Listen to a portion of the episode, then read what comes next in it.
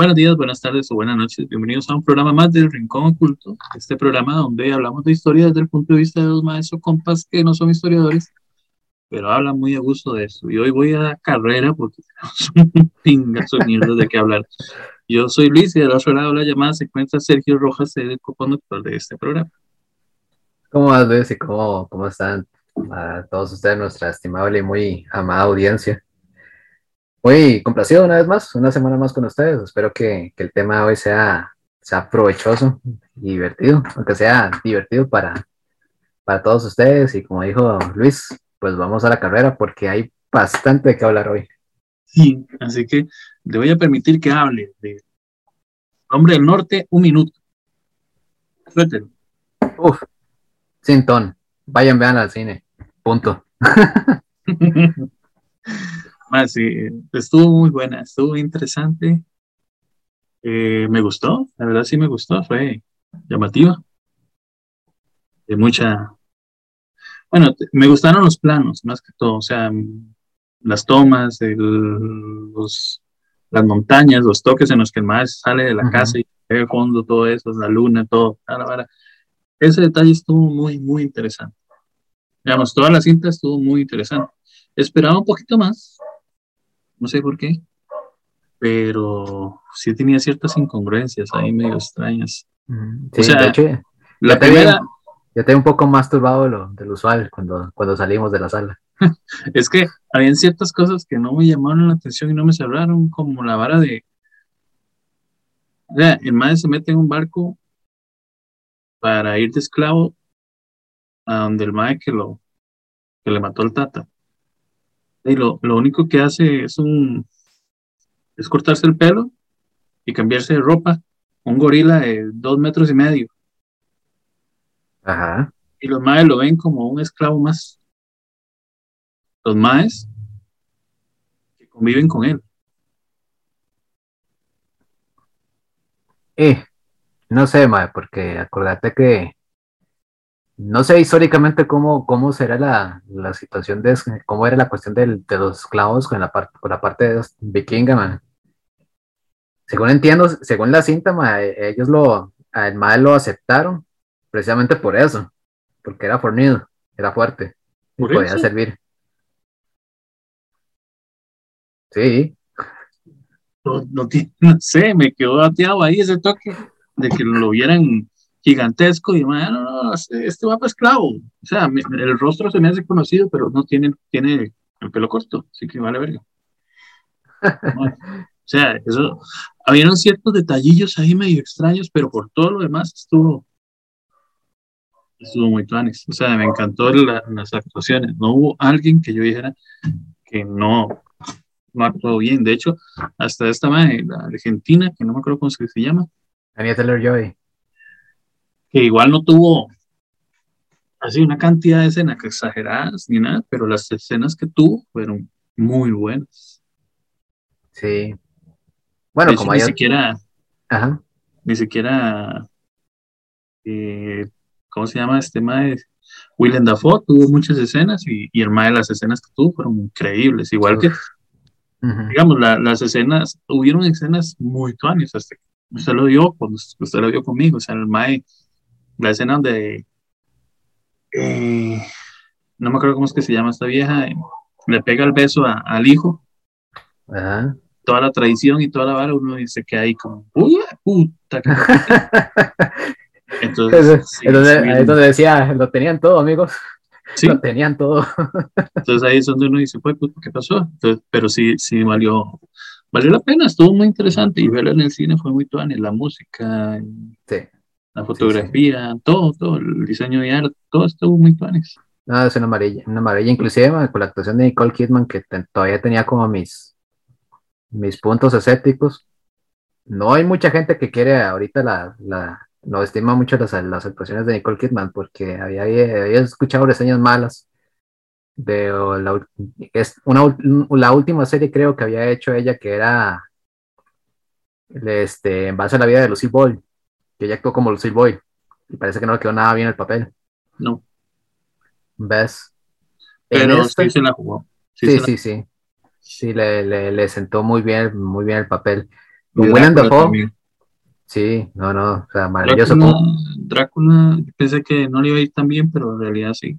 Y me di cuenta que no todo el mundo conoce a ese actor y ese mae es muy bueno.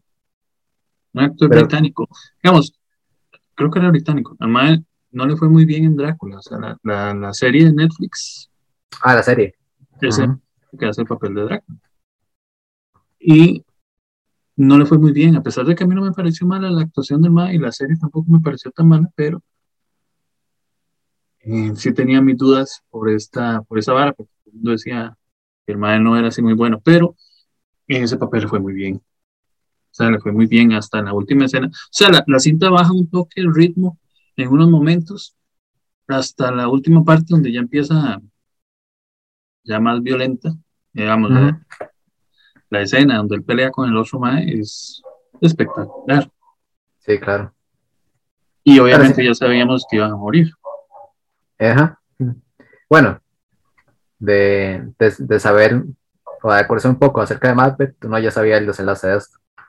Porque yo creo que habíamos hablado antes que la historia, la historia de, de Hamlet, del príncipe Hamlet, que es la que narra The Northman, ah. es la historia en la que se, en la que se basa Shakespeare en, para escribir Hamlet. Exacto. De hecho, el, mismo nombre lo dice.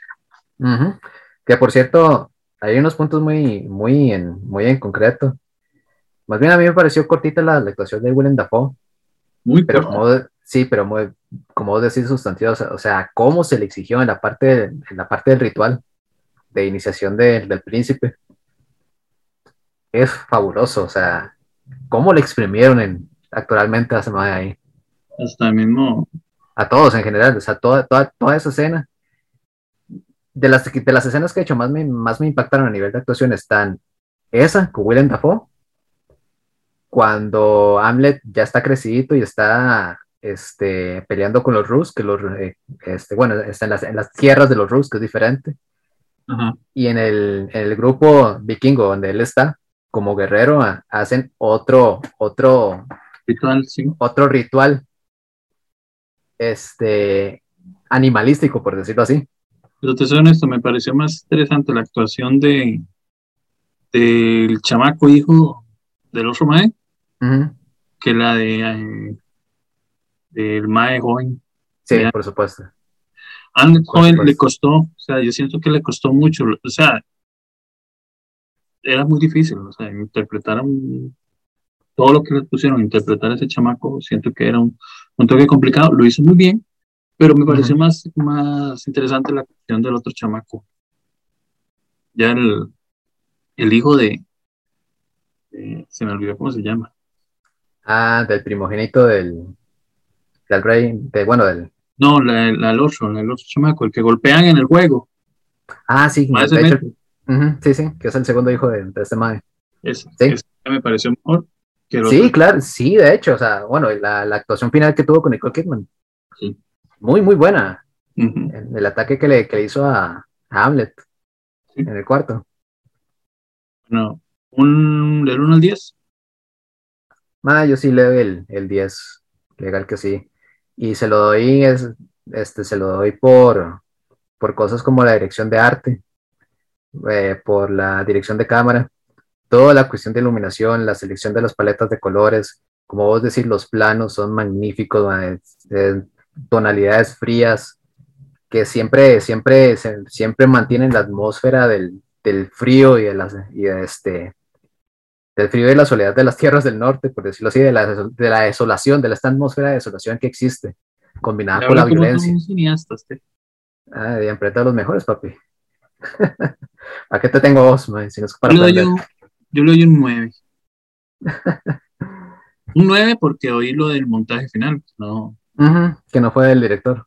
Sí, entonces tal vez el montaje final habría sido más impactante. Sí, ah, conociendo, las dos películas que preceden a esta. Sí, sí, por supuesto. La bruja y el faro. Y, una, y una cosilla más para rescatar ahí, que puede ser de interés de muchos, es esta, esta cuestión de lo que yo diría realismo mágico.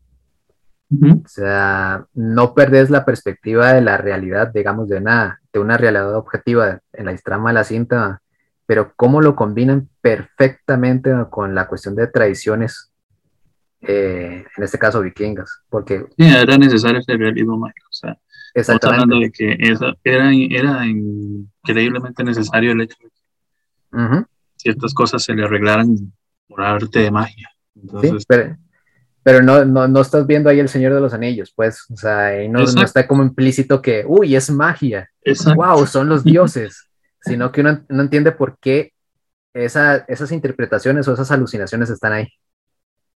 Y por qué se le atribuyen a los dioses. ¿Ves? Y para final, digamos, finalizando ahí, la, la puta mejor Valkyria que he visto en el cine. Sí. Todas las escenas, hasta la, pequeña, en la que se veía ya cuando iba para el Valhalla. El Valhall. Valhall, sí. Ahora, vamos a ver eh, Doctor Strange.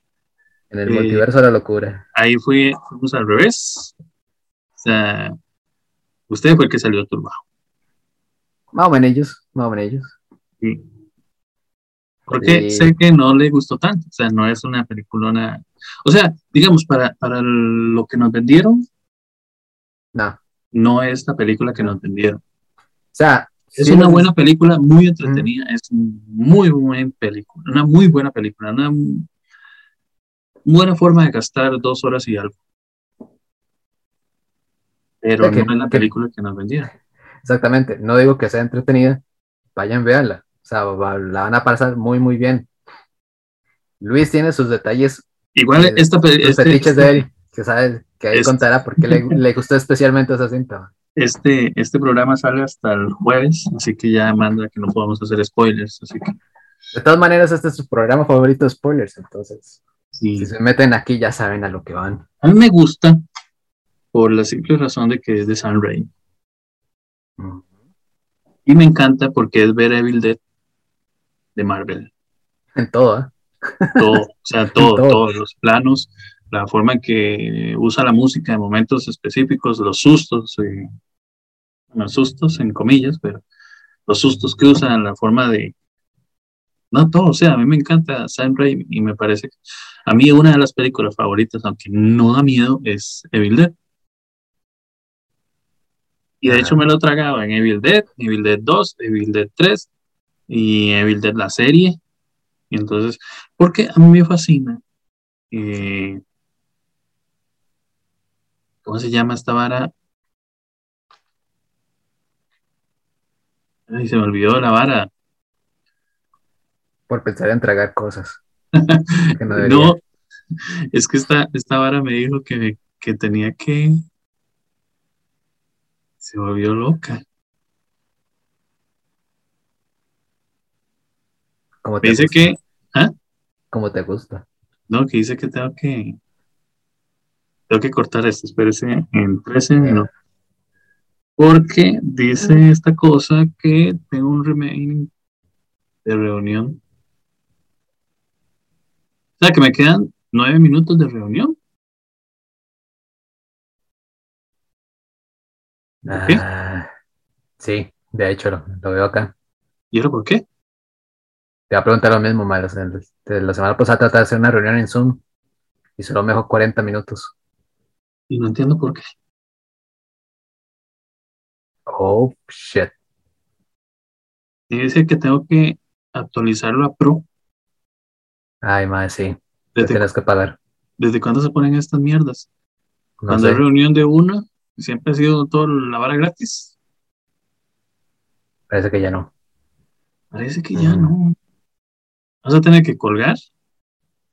Bueno, voy a utilizar estos ocho minutos para decirlo de Evil Dead lo colgamos, usamos, de, vamos a tener que hacer 40 minutos y 40 minutos y luego para el otro programa, sí, hacerlo en otra aplicación. Sí, sí, mae. No hay ningún problema. Terminarle. Eh, vamos a marcar aquí 14.30. Eh, me parece que es una película de Evil Dead. O sea, toda, toda la vara de Evil Dead. Es una película de terror, de comedia terror. Y eso algo que me fascina. siempre me han encantado las películas de comedia terror y esta es una de esas. Así que no tengo nada más que decir que a mí me gustó por ese mismo hecho. Por el hecho de que es ver Evil Dead de Marvel. Sí, entonces ellos hasta en los cameos, ¿verdad? En Hasta como, En sale Bruce Campbell, que es el Ash de Evil Dead. Qué Así buena pegada de. ¿Cómo se llama? De, de edición voy a tener que pegar ahora. Eh, sí, no, Sí, tranquilo. eso, eso me parece interesante de esa serie, eh, de esta, de esta película. No es el peliculón y nunca lo va a ser. O sea, no es de las mejores, ni tampoco de las peores. Es muy entretenida, pero no es lo que nos vendieron. No es el Avengers que nos vendieron. No es el Endgame que nos vendieron. Sí, aunque yo no sé, ese es un, ese es un debate que siempre tengo. A mí es un conflicto mental que siempre tengo, ma, de que, o sea, que, ¿quién te hypea primero, la industria o vos mismo? Ujú. Ya. Porque mucho del hype siento que es más por la gente que por, que por el producto en sí. Pero el, el marketing ayuda. Y saben que, que mientras se, ele- se eleven, ese, eleven ese hype es la mayor la probabilidad de venta, al menos en las primeras semanas. Sí. Ya después, cuando la gente se ilusiona, entonces saben que las ventas van para abajo, pero van a, al menos pretenden repuntar con esas primeras semanas de proyección. Eh, yo no, o sea, yo salí bien. Está, como lo repito, la cinta es, es bien, está bien, está correcta, está divertida. Eh, me encantan los, me encantaron, digamos, la parte de los Illuminati, que, que yo creo que por eso fue lo que más disfruté de la cinta, honestamente. Sí. Porque te maneja, ok, eh, la, la, eh, la cuestión de que, ok, los X-Men de, las, de, de la serie animada de los noventas ya es canon. Entonces, o sea, es un, un- un universo paralelo, porque vimos el Charles Javier, no de las cintas de los X-Men. Sí, no, pero lo vimos, eh, vimos al Charles, al Charles Javier de la cinta noventera de animación. Es que ese es el detalle, porque digamos, ese, ese Mae tiene el, la silla de las faulas, Ujú, la intro de las faulas, De las fábulas, sí, porque pusieron Pero- el, el pedacito de canción de... ¿ah? pero él dice una frase eh, en un momento que es una frase que sale de las películas, Sí, no de la faula. Él, llega un momento en el que le dice a, a Strange y a, ¿cómo se llama? Mord, no, Mord, ¿cómo era? Mordo, creo que era. Mordor, ¿es cómo se llama, Mae? No, no sé. Sí, no me acuerdo. Eh, él le dice que, que la- algo así como que alguien se cae y que alguien se pierde y no hay que dejarlo que, como hay que darle una oportunidad más, no sé qué, algo así. No recuerdo muy bien, pero esa misma frase se la dice al Charles Javier del pasado en una de tantas de X-Men. Es la misma frase que le dice al Mae. Sí. Entonces Eso es deja- como, como una fusión entre los dos. Sí, eso deja la duda de qué diablos tienen planeado para la franquicia de X-Men, porque ya la tienen. Y Black Entonces, se lo volaron. Sí, una de todos, la verdad. No conocía a Black Bolt, o sea, tengo que investigar quién, quién diablos era, que era Sí, Black Bolt esa- en de los esa- cómics. Era una serie, digamos, el ese mismo actor de una serie sobre, sobre esa sobre esos personajes. No me acuerdo el nombre de los personajes ahorita, pero esa misma serie él salía. La serie no pegó, solo tuvo una temporada. Pero ese mae, ese mae es el que interpretaba a Black Bolt en, en- en la serie. Ah, ok. Live action o animación. Sí, sí, sí, no, no, era live action. Mm, de Disney. Mm, Disney. no estaba en esa época, creo que Disney Plus, mae. Ah, ok, entonces era anterior. Entonces, Interesante. pero no pegó. No, no pegó la serie, no pegó para nada y, y ¿cómo se llama? Solo tuvo una temporada, de hecho era muy mala, man. De hecho yo la vi y la serie sí era muy malita. Ah, Inhumans. Inhumans era como se llama. Humans. Sí. Mm, Es- de hecho él es el rey de los inhumanos. Ah, ok. Ah, interesante. Sí, man, pero no, no pegó. Vieras que rajado, no pegó de verdad. Y Sí. Ah, y por, y por otro lado, ya tenemos como un, preview de, De hecho, Cuatro. Fantásticos. Ah, bueno, sí. Esa serie es del 2017. Humans. Sí, habrá que buscarla a ver qué tal. Bueno, Ah, sí. Eh, pues me la puedo ahorrar, como vos decís. Se la puede ahorrar, ma, porque la verdad fue muy mala. Sí. Pero bueno, tenemos, tenemos X-Men, tenemos la Capitana Carter, que es una referencia, una, una de dos referencias que hay ahí de, de, What If. este, de What If. Ujú. Y ya tenemos el primer, lo, lo que se- lo que se podría decir cameo de, de los Cuatro Fantásticos, Sí. Rich Richards. con Rich Richards. Si salió ahí, seguramente ya, ya se sabe que va a ser actor para, para los proyectos de Cuatro Fantásticos. Buena suerte, Marvel. Esperemos que esta vez sí la pegues. Y ahora sí. Y Del Sí, 1 al sí. 10. Eh, un 8 y principalmente por el problema de lo que ya me está cansando un poco Marvel, que te está encadenando a, a que si quieres entender toda la película tenés que meter un, meterle horas a un montón de, de, de- de horas en series. En este caso sería WandaVision y, y What If, para entenderla por completo. Sí. Pero es Eh, disfrutable. Bastante. Yo le doy un 9 por la razón de que me encantan las películas de Sam Raimi. Porque es Evil Dead eh, de Marvel. Porque Wanda me pareció espectacular matando a medio mundo. Sí, Y sí. doy el sí. 10 porque no es la película que esperaba. O sea, esperaba algo diferente. O sea, esperaba algo más intenso, pero ve, estuvo muy bien. Así que ya que con eso podemos entrar en detalle. Así que, listo. Listo. Entonces, ya saben, vayan al cine, entreténganse, que hay cosillas que ver. Ahora sí, para el día de hoy, vamos a traer un tema que tal vez suene un poco desconocido. Va a ser un poco desconocido, lo más seguro. Eh, pero sí es interesante. O sea, es un tema que he sacado. O sea, les va a parecer en su momento sacado de ciencia ficción y es de ciencia ficción. Y tiene muchas cosas de realidad, tiene muchas cosas de biología, de realidad, de biotecnología, de un montón de mierdas. Es un tema que le fascina a este careguaba que, tiene un, que tengo en el otro lado la llamada. Es un tema de controversia. Sé que hemos estado hablando de que vamos a hacer unos cuantos capítulos sobre temas de terror. que iba a ser un bloque de programas de terror no tan conocidos como el anterior de La Llorona, que aunque era conocido, y vamos a hablar de ciertas cosas que fijo no eran tan conocidas para todos. Pero este, aunque no me parezca, para muchas personas es de terror. Así que sin más, vamos a entrar en detalle tratando de contestar una pregunta. eh, es la más seguro es, bueno, que para empezar es la, sería que es la transhumanización. Que es el trans- transhumanismo. Que por cierto, de hecho se dice que el, el- el término está inspirado en una traducción de la Divina Comedia Ah, En serio. de Dante de 1814.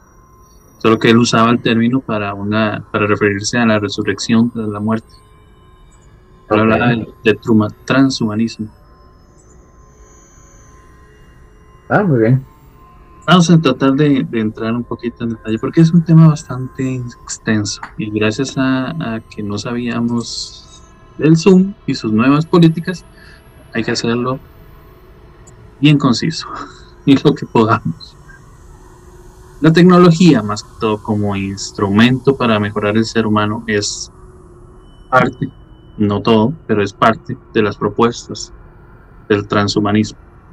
O sea, siempre hemos sabido, y es algo que no es nuevo, que es que el futuro pertenece a la inteligencia artificial, a no sé, a, nanotecnología molecular, a todo tipo de tecnologías biotécnicas, o sea, a, a la potencial integración con, del humano con toda esta biotecnología. La ¿cómo se llama esta vara? El, siempre me, me cuesta, el transhumanismo. El transhumanismo es un movimiento cultural. Es un movimiento cultural, intelectual, internacional. De hecho, en todos los lugares del planeta se conoce. Lo más seguro es que sí. Cualquier persona que se jacte de ser científico o que le guste la ciencia ficción conoce qué es el transhumanismo o cuáles son los fundamentos del transhumanismo. Es una, esta, esta defiende, esta corriente defiende, que más adelante igual hablaremos de eso, que el ser humano puede llegar a ser inmortal, que el ser humano puede llegar a ser un superhumano, que puede, eh, no sé, tener un, una salud inquebrantable o, tener supercapacidades. Porque prácticamente, ¿verdad? En el estado en el que estamos nosotros, decir, más saludable que usted sea, usted tiene una, va a tener una fase final. Entonces, mucho de esto, de esta, de esta tecnología, bien, de esta corriente, eh, creció o ha crecido de la mano de la ciencia ficción. Pero no quiere decir que no se pueda implementar en la vida real. De hecho, se ha implementado en la vida real ya. Y he escuchado sobre otros lugares, sobre otras cosas en las que todavía se está utilizando aún más. Esta pequeña introducción es como para hacerles ver que, al menos yo, de mi parte, yo no lo veo mal. Pero hoy vamos a hablar de qué es, de cuáles son sus complicaciones, tanto filosóficas como médicas, como de las mismas religiosas complicaciones, porque también la religión está en contra, muy en contra. Y vamos a tratar de enfatizar qué es esto que nos está rodeando, qué es esto que se está viendo en todo lado, y que si tal vez usted no lo ha visto concretamente como un tema, lo ha visto en películas o lo ha leído en algún lado, lo ha escuchado o lo ha visto en el tele. Tal vez ha escuchado de alguien que se puso una antena en la cabeza para oír los, los colores. Ah, sí. Porque eso existe. Y de eso hablaremos también en un rato. Así que hoy vamos a tratar de conocer un poco más de qué es esta transhumanización. vamos a ver. Existen muchas cosas en literatura, muchos temas en literatura que se han tratado, en los que el hombre trata de beneficiar al propio hombre, eh, buscando ese desarrollo. O sea, digamos, ¿qué es lo que hace el doctor Frankenstein? Busca crear un mejor hombre. O ¿qué es lo que hace? Eh, ay, ¿Cómo es que se llama? Bueno, obviamente era Frankenstein de Mary Shelley, que es lo que hace, eh, se me olvidó el nombre de otro madre, ¿cómo es que se llamaba este libro de perro, madre, esa vara me, me esa madre del Zoom me ¿Cuál será? ¿El libro de qué? Bueno, eh, el mismo, digamos, para tratar de, se me olvidó el nombre, pero para tratar de tocar un tema parecido a, a lo que veníamos hablando, de lo que hemos hablado en estos programas. El primer programa habla sobre Gilgamesh, que es lo que ah, hace Gilgamesh. Gilgamesh busca la inmortalidad, el elixir de la vida, busca la fuente de la juventud. Esa es una de las tantas formas de ver, tal vez para más sencillo, tal vez un poquito de literatura al asunto, eh, cómo es una de las tantas ideologías de la transhumanización, que es una ideología, o sea, esta ideología sostiene que en el futuro vamos a estar invadidos de tecnología, no solo en nuestras vidas, sino también en nosotros mismos. O sea, esta corriente dice que tenemos la obligación de hacer evolucionar a la raza humana y de mejorarla con la tecnología. O sea, lo que se busca es, por decir algo así, que tengamos capacidades eh, sobrehumanas. O sea, como no sé, que tengamos una mejor salud física, una mejor eh, inteligencia, una forma de reacción distinta. Eh. Más que todo, este transhumanismo ¿verdad? es como un movimiento intelectual. O sea, la idea es superar los límites naturales de la humanidad mediante un mejoramiento tecnológico. Eventualmente, llegando al punto de separar hasta la mente del cuerpo humano. No sé si eso es algo que siempre me ha llamado mucho la atención, la de la, esta historia del barco de Teseo. El barco de Teseo, contámela. A ver. No, cuando estaba leyendo esta parte, o estaba leyendo esta vara, más bien de, transhumanización, me de esa vara. Eh, el barco de Teseo es una historia de que cuando el barco en eh, que iba Teseo, él empezó a. Eh, la historia cuenta que el barco empezó a joderse, muchas cosas, ¿verdad? en muchas partes se le empezaron a joder. Entonces él la fue cambiando. Es como una especie de paradoja. Eh, es una paradoja de reemplazo. Digamos, la, el asunto fue que el fue cambiando piezas del barco que ya no iban sirviendo. Entonces llega a la paradoja de que si cambió, digamos, él cambió prácticamente todo el barco. Entonces la pregunta es si sigue siendo el mismo barco que empezó el viaje o es un barco nuevo.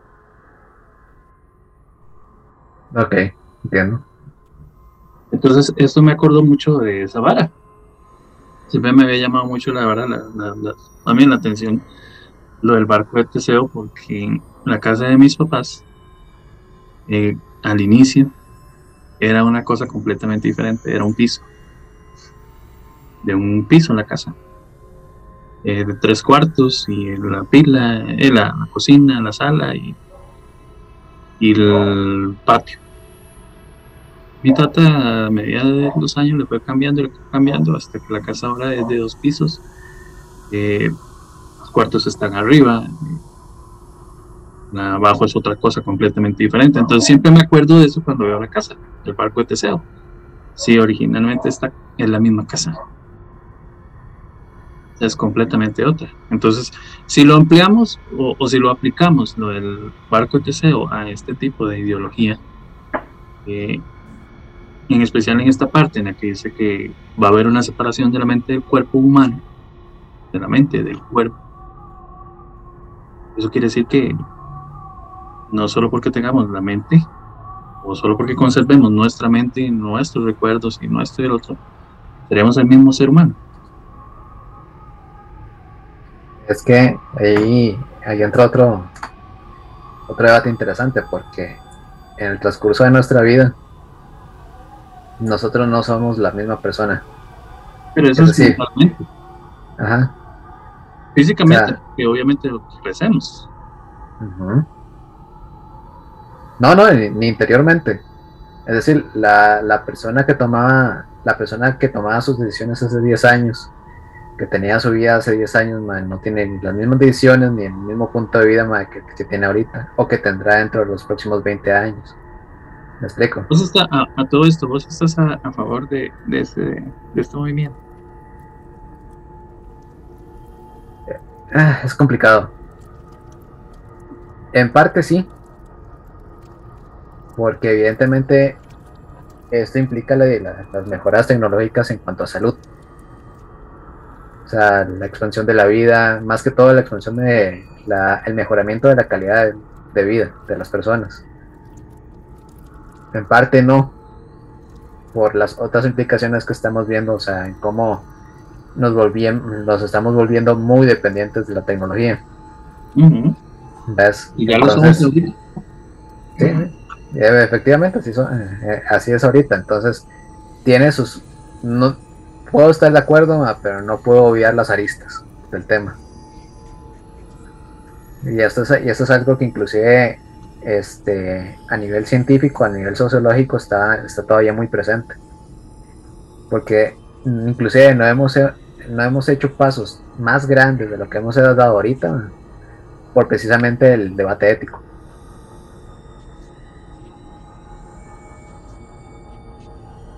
¿Me explico? Ok, muy bateado ahí. No, ¿Ves? Entonces, ¿qué cosas que evidentemente nos pueden transformar? Eh, no sé si la palabra correcta es evolución, porque escuchaba, escuchaba un programa muy, muy interesante acerca del mismo tema que, ponía en conflicto el, que si el transhumanismo implica evolución, pero evolución en, evolución en qué sentido? No es evolución natural, porque si no interviniéramos en, eh, con la parte tecnológica o la manipulación de genes, nuestro cuerpo sería el mismo, ya no son modificaciones naturales las que nos exponemos. Es que digamos. Pero por otro lado está, eh, por otro lado está la, la, evolución sociológica, o sea, lo que implican esos cambios. Entonces, que ahí, allí, como dice la palabra, hay un cambio, hay un, proceso, hay un proceso de mejoramiento continuo. Pero lo que no sabemos todavía son cuáles son las consecuencias que nos va a llevar a ese mejoramiento continuo. ¿Ves? Y se pueden debatir muchas cosas, porque por ejemplo, hay otro debate bastante interesante acerca de, bueno, el mejoramiento en base a la tecnología. Pero si al día de hoy tenemos cosas como la obsolencia programada, que para poner en contexto es cuando un chunche no es que deje de servir, sino que ya no se vuelve tan, tan útil como se vuelve, como, como podría ser, porque el software se, sí, el mismo software se va actualizando de tal manera que su hardware se queda detrás, se queda desactualizado, hasta un punto en que no puede, no se, no puede actualizarse más. El chunche sigue funcionando, puede seguir funcionando perfectamente, pero para lo que vos lo utilizas ahorita ya no sirve. Tienes que comprar uno nuevo si nosotros, nuestro cuerpo lo, actualizamos con hardware, ¿qué no dice que nuestro hardware le pase lo mismo? Es que ese es el asunto. Eso es, es, como decir, bueno, dependo de, primero, eh, sin ningún hackeo de nada y sin ningún implante de nada y sin ninguna vara de nada, nosotros dependemos muchas veces de nosotros mismos. de la manera que usted cuide su cuerpo. El asunto aquí es de qué dependemos. Sí, o sea, además de que fuera de, fuera de depender de, nosotros mismos, siempre dependemos de los demás. En este caso también, porque si no sé cómo meterme un chip cerebral, exactamente dependo de alguien más. O, o sea, o cómo actualizar, cómo actualizar el hardware que tengo adentro, o si podría actualizarlo, que eso es otra. Porque ese es, ese es el otro debate, los cambios para quién. Por ejemplo, ahorita se está se está hablando muchísimo acerca de Elon Musk y los, los eh, las posibilidades que hay con SpaceX y el avance de los viajes espaciales a partir de que las, los consorcios privados tomaron los ya tomaron la parte más activa de la, de la exploración aeroespacial. O sea, y, mucho, y mucha gente pues se hypea con la posibilidad de que sí, Elon Musk nos, nos llevará a Marte. En el próximo siglo habrán, habrán colones en, Marte y en la Luna. Sí, viejo, pero ni vos ni yo vamos a estar ahí. Y no por viejos o porque estemos muertos, sino porque no tenemos la plata para, para hacerlo. ¿Ya? Y en muchas generaciones, todos los que van a ir al espacio ah, no van a ser hijos, de, hijos del panadero o, hijos de la, de la señora que limpia casas. ¿Ves? Entonces, de nuevo, ¿el cambio para quién? Ya. Si, al día de hoy los servicios de salud, los mejores servicios de salud, los mejores servicios de educación, los tenés en el ámbito privado, a sabiendas de que no es la mayoría de la gente la que puede pagar esos servicios, que no garantiza que, que esos cambios, digamos que esas oportunidades de cambio a nivel, este, a nivel corporal, por decirlo así, no vayan a ser exclusivamente para la gente que lo pueda pagar. ¿Me explico? Sí. Entonces vamos de nuevo, o sea, si el transhumanismo va, va, va a venir de la mano con una desigualdad, con una asimetría social como la que tenemos ahorita, pero más acentuada. Entonces tendremos los escenarios de la ciencia ficción distópica, donde los que están arriba están, están en, en, colonias espaciales o, en otros lados mejores que los que estamos abajo aquí en la Tierra contaminada y sucia. que si ya vieron esa explicación de Sergio, eso quiere decir, como este, metiéndole un poquito de cine, como esta película de de Matt Damon, el mae, toda la gente abajo vive bien mal y la gente de arriba vive como en una colonia en el espacio. ¿Cómo era que se llamaba esa película? Elysium. Elysium. Sí, básicamente. Es, y la única forma que tiene él de subir hasta arriba es, pues su enfermedad no se lo permite, es hackear su cuerpo. Se implementa un montón de aparatos tecnológicos que le dan una fuerza diferente a su cuerpo. Exactamente. ¿Ves? No es algo que, no es algo que la misma ciencia ficción no se haya cuestionado desde, desde antes. Bueno, y si ves el argumento de Metrópolis, es lo mismo. O sea, los mejores individuos de la sociedad viven en la superficie y los de abajo y son los que son los que están, los que viven subterráneamente manteniendo a los de arriba. Para entrar así un poquito más eh, con la con el conocimiento o tratar de entender un poco más qué es esto. ¿Quién fue? Bueno, ya hablamos de que es un término que aparece en el libro de Dante, pero no tal vez con el mismo concepto. Bueno, el, padre de este concepto era un futurista iraní. De hecho, él es nacionalizado estadounidense. Y el nombre, no sé, la verdad no, no, sé cómo se pronuncia, así que no lo voy a usar. Pero él usó el término transhuman en una de sus clases en Nueva York en 1966 en un artículo, de hecho la palabra ya figuraba en un artículo que se llamaba Del prehumano al ultrahumano y había sido publicado por un jesuita que se llamaba Pierre Taylor en 1951 y trazaba la, la, futura evolución de la humanidad hasta alcanzar un estado eh, transhumano. O sea, él, él, incluía en ese artículo, este, no sé, variables tecnológicas mmm, tal vez ahorita un poco más, más tranquilones, eh, como por decir algo, una red telefónica y televisiva que te permitía sintonizarte eh, entre cerebros y ese tipo de cosas. O sea, él tenía una idea un poco más tranquilona. Pero después de 1957 fue cuando apareció Julian Huxley. Fue quien acuñó el término transhumanismo. Él era un biólogo inglés y él tenía, o sea, él buscaba una ideología alternativa a la religión y en ese momento al marxismo y, buscaba, mm, te digo, un, concibir como una especie de humanismo evolutivo, algo que trascendiera lo humano, algo que, que pudiera trascender a la especie humana en sí, eh, no solo de una manera eh, esporádica, sino de una forma diferente, como integrándose a la humanidad.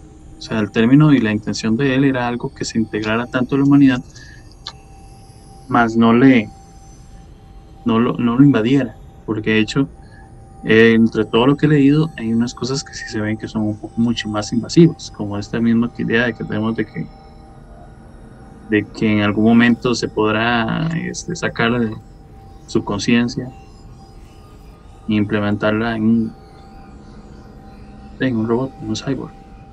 Bueno, cyborg es otra cosa, en un robot. Entonces, eso sí es muy interesante. Digamos, la, vamos a ver, la, la transhumanización o el transhumanismo pretende ir un poco más allá. O sea, más allá de lo que significa ser humano, implementando cosas que ya son, que digamos, al menos en, unos añitos atrás, eran cosas de ciencia ficción completamente, que tal vez no lo veíamos de otra forma, o tal vez sí se veía, pero no en estas, no nosotros, o sea, lo veía gente que, que, que trataba de implementar esas cosas, o sea, como como hacer cosas que, o inventar cosas que pudieran extender el conocimiento, o sea, la memoria, de implementar, como mismo ahora dije, microchips cerebrales, eh, partes que sustituyan prácticamente todo el organismo con el fin de alcanzar la inmortalidad. prácticamente como, como hacer una mejor versión de cada uno de nosotros porque prácticamente eso es lo que busca esta ideología, hacer casi que un superhombre. De hecho es curioso porque Julian Huxley era eh, era partidario, era partidario de la eugenesia. Si no me el término. No, sí, sí, es cierto. Para quien no conozca la eugenesia, la eugenesia trata de el mejoramiento de la especie humana a partir de la selección de los mejores individuos. Es como dijo la muchacha de esa de ese video que me pusiste a ver. Toda conversación termina en Hitler. Toda conversación que se extienda, toda conversación que se extienda sin importar el tema termina en Hitler. Sí. Estamos terminando en Hitler. Sí, exactamente. No es que andaba muy lejos de esa sociedad, o sea, efectivamente parte, parte de las ideas del partido era precisamente la evolución humana a partir de, regresar de regresar a lo primigenio, a lo puro, mediante la Venecia. O, otros o otras medidas alternativas que involucraran eliminar gente, por supuesto, pero bueno. Lo curioso es que Julian Huxley era el hermano de Aldous Huxley. Entonces, parte de estas ideas lo relató muy bien en, El Mundo Feliz, la, obra cumbre de este mayo.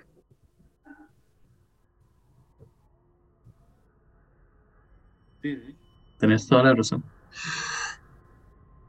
Pero sí me llamó mucho, me llamó mucho la atención eso que dijo ella. La conversación termina aquí. Sí. Sí, normalmente, normalmente es, es así, al menos en los primeros los, digamos, en las primeras conversaciones sobre el tema. Porque era, o sea, era, era parte de las ideas del modernismo. O sea, la, la, la cuestión del cambio. Todo, o sea, parte de eso no ha desaparecido hasta ahorita, porque igual de nuevo me recuerda a Elon Musk. O sea, vos sabes el, el avance que tiene con Neurolink. ¿Sí? Mm, ¿Qué? Neurolink es, el, es una empresa de Elon Musk que se encarga de la investigación de, la, de los implantes de implantes cerebrales.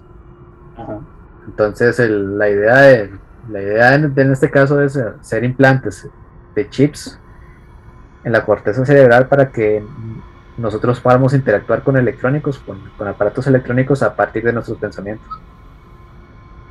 Más adelante la idea es poder comunicarnos a partir de, de, nuestros pensamientos, como, no sé, tener como 5G instalado, puede ser. no, sé, no sé si es tanto así, pero sí, poner, tener una, poder tener este, la posibilidad de comunicación remota, directamente entre nosotros, o poder interactuar con electrónicos. Es un tema, es un tema rudo, o sea, de hecho, creo que de todos los temas que hemos tratado es el tema que es un poco más complicado de entender y de asimilar, porque hay muchas cosas que son muy diferentes. Porque digamos, si usted lo ve desde un punto de vista, este, de prácticamente que cualquier persona que tome medicamentos para potenciar su, de no sé, su vigor, decirlo así, eh, o su capacidad de atención o su memoria o que tome antidepresivos es un, humano mejorado. Un transhumano. no sé, sí. Es que una cosa es, ok, poder tratar una enfermedad. Y la otra cosa es, sí, efectivamente ser físicamente superior. Pero es el sentido que usted pone a 10 personas con la misma capacidad de atención o de memoria y usted le da uno, una pastilla que le aumenta esa capacidad de atención, ya él está mejorado por encima de los demás. Es que exactamente, el, hecho no es, no es, la cura, sino más bien la, el potenciar características. O sea, es lo, es lo mismo igual, por ejemplo, había un caso muy, sí, sí, ponían este, en esta charla un caso bastante interesante acerca de, los atletas con, con prótesis de, de aleación de fibra de carbono. Evidentemente eso no es carne y hueso, o sea, sí te puede llevar a, a velocidades bastante altas, más de lo que la carne y el hueso puede podría este podría ofrecer. Este, entonces ponían el caso de que bueno, los a los, a los atletas paralímpicos la, la posibilidad que tienen de, de, poder competir con estos implantes. Pero en no sé, imaginando algún futuro distópico, ¿qué pasaría si más bien yo como un atleta que no, no, no sufre de ninguna...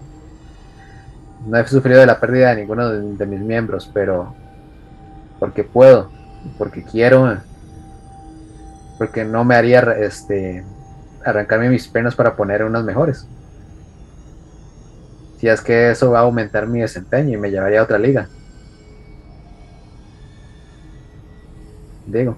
Que, de hecho es el, es el, es el argumento que, vemos en también bueno en, en la posible en la, en la, posible decisión del humano en el futuro de, que cuánto quiero mejorarme, cuánto hardware quiero implementar en mí para poder mejorar.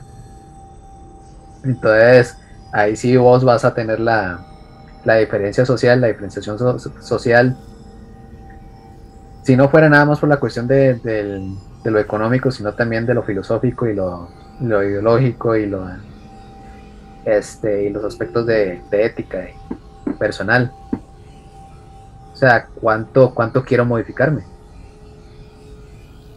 O sea, y cuánto, y en base, a, en, en base a cuánto voy a modificarme, cuánto de mí seguirá siendo humano y cuánto no. Ese es el, eh, el meollo del asunto es... Y de nuevo, o sea, la, la, diferencia que, que, que habrá entre yo, el modificado y el mejorado, versus los que no pudieron hacerlo. Por eso es que se dice que va a ser otra división de clase social. Exactamente creo que es perfectamente posible que, eso vaya a pasar así. Y esto es una de las tantas, una de las tantas preguntas es si es, eh, no sé, si es humano buscar acabar con la imperfección. Que siempre lo ha sido así. Siempre buscado, hemos buscado la manera de mejorar lo que, lo que a veces no hemos sido conscientes es en, la, en las consecuencias de ello. Sí, porque digamos, la, imperfección del hombre es, lo que es la parte constitutiva de nuestra condición humana. O sea, suena, suena extraño, digamos, pensar, digamos, desde el lado de religión. La vez pasada, ahora estaba escuchando, de hecho, algo sobre eso con un pastor o sacerdote, no me acuerdo qué es. Él habla de que, qué tan eh, viable es el hecho de buscar cambiar la forma que tenemos, pues que en teoría somos hechos a, a semejanza de Dios. Entonces, tratar de mejorar esa semejanza de Dios es buscar jugar a ser otro Dios. Pero entonces asumirías que Dios es imperfecto. Exacto. Porque vos como persona, vos como ser humano es perfecto. No tanto en tus, tanto en tus hechos como en tu, en tu cuerpo. Pero entonces ahí entra a jugar el azar. O sea, porque digamos, eh, hay que dejarse ver, el azar juega en todo. Porque si usted va a tener un hijo, usted llega y se casa con su esposa o, o lo que sea, y usted llega y, y va a tener un bebé, o va, decidieron tener un hijo en ese momento, y eso queda al azar porque usted no sabe cómo van a ser. Entonces, ¿a quién le... ¿A dónde que pasar con la tecnología? Sabrás cómo, cómo, cómo, cómo va cómo van a hacer con la tecnología ahorita. Exacto. mejoraremos, las posibilidades. Mejoraremos, las, mejoraremos las posibilidades con la tecnología del futuro. Vas a querer tenerlo, es otra cosa. Ya es un aspecto de decisión pero no todo el mundo quiere saber cómo viene su bebé. pero haber tenido la, posibilidad y de haber tenido la posibilidad de ya haber podido haber hecho algo a tiempo para que la criatura hubiera nacido sana. pero es que entonces ahí entras a jugar con todo lo que estamos viviendo en este año y venimos viviendo desde años anteriores. O sea, si usted sabe que su hijo viene con alguna, algún problema, ya sea síndrome de Down o sea cualquier otra cosa, y vas a entrar en el dilema de, abortarlo o, no, o detenerlo y vivir con eso. Exactamente. Que es otro dilema enorme. Y otro tema para otro. Primero, un tema Espinosa. para otro programa. Y un tema para un programa diferente que no esté como nosotros. O sea, que no sea con nosotros. Y tercero, que sea que es un tema que tiene que, que tiene que opinar una chica. Sí. Sí, sí, así podemos dar nuestra opinión, pero sí sería muy bueno tener la opinión de alguien del lado femenino. Eh, porque ni usted ni yo quedamos embarazados. Sí. Igual ya, ya, ya tal, vez, tal vez la tecnología en el futuro permita que. si vos querés salir por el.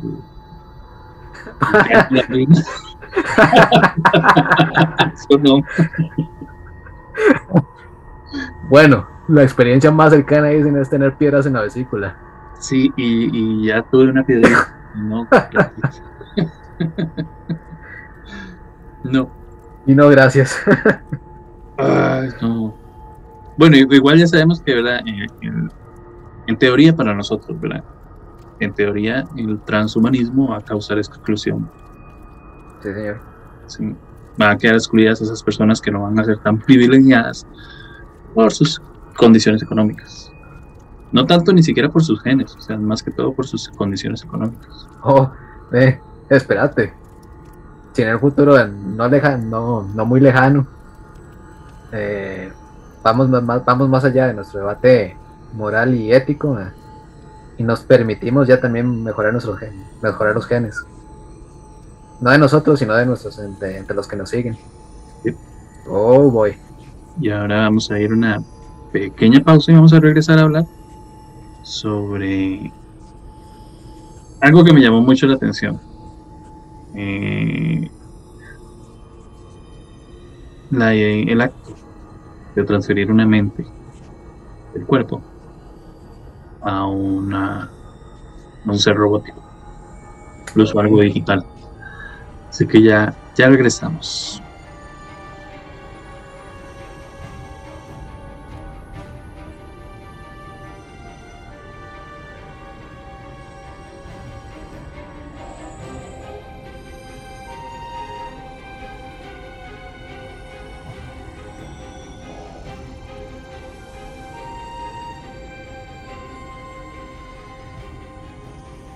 Regresamos para la segunda parte del programa y vamos a hablar sobre eh, la transferir una mente de su cuerpo biológico a un ser robótico hasta digital. Esta, esta propuesta ¿verdad? se enmarca mucho en, esta, en esta ideología transhumanista y su objetivo principal, sé que muchos ya lo adivinaron, Sergio y todo, es, es la inmortalidad. O sea, el, cuerpo es, el cuerpo biológico es, eh, tiene su, su obsolescencia programada, por decirlo así. Sí, de hecho. Y en cambio, muchas de las ideas eh, del transhumanismo es esto, es de preservar eh, la mente por encima del cuerpo biológico. Eh, principalmente es una propuesta que tiene, tiene muchas implicaciones a muchos niveles. O sea, requiere una reflexión muy profunda. Ya se analiza, no sé, tanto cultural, política, antropológica, o sea, tiene un montón de complicaciones. Y su posibilidad de realización es un poco hasta el momento, no sé, más allá o más adelante, en unos años o hasta el mismo año, este mismo año, o capaz de ayer, es un poco difícil de, hacer. Igual suscita muchas preguntas. sobre este tipo de temas. O sea, no sé a vos qué te parece esa idea de, de vivir por muchos años en una máquina. Eh, ya se ha agotado vivir como, como estamos ahorita. Querer vivir eternamente. Sintiendo las alegrías, pero también las penas. Todo lo bueno junto con todo lo malo, un ciclo sin fin. Es que eso es la bajada. Pero digamos, ya como robot, ya usted no tendría ciertas aplicaciones o ciertas ataduras que tenía como humano. Sí. Esto cambiaría inclusive con un poco la, el concepto de humanidad. Porque, o sea, nuestra psique está atada a nuestras experiencias y nuestra experiencia está atada a nuestra carne, nuestra carne mortal. Ya. No podemos decir, por ejemplo, que, que nos, nos encanta, nos encantaría degustar un helado cuando ya no, no tenemos con qué probar un, con qué degustar un helado, sino que nuestras experiencias serían simuladas. ¿Sí? Mediante hardware y software, digo. Sean mejores, sean mejores, sean mejores o peores, no lo sabemos. No, no lo sabemos todavía. Creo que nuestra búsqueda de felicidad o de satisfacción cambiaría cambiaría de lo digamos de los objetivos que tenemos hoy a los que tendríamos en ese en ese futuro lejano. ¿A qué me refiero? De estas cosas carnales deliciosas.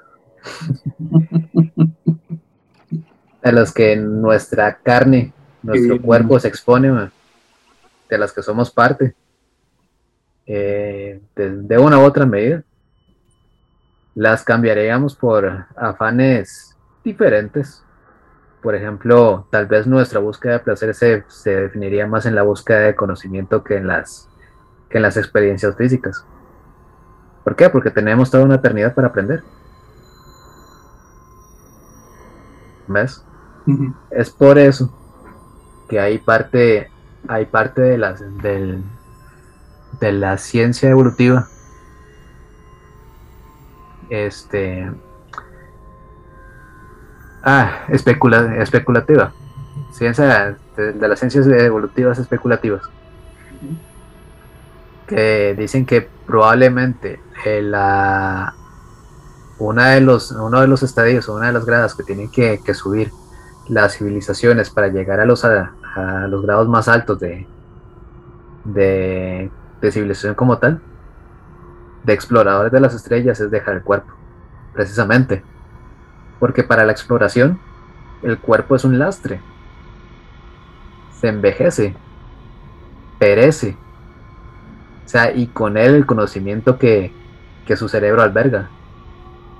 Entonces, para una, para una, para una raza que se distingue como los seres humanos de, la curiosidad, del hacerse preguntas y de investigar para aprender y llegar a más respuestas y a más preguntas y estar en ese ciclo constante, pues, la, pues el cuerpo es un, estorbo, es un estorbo, morir es un inconveniente.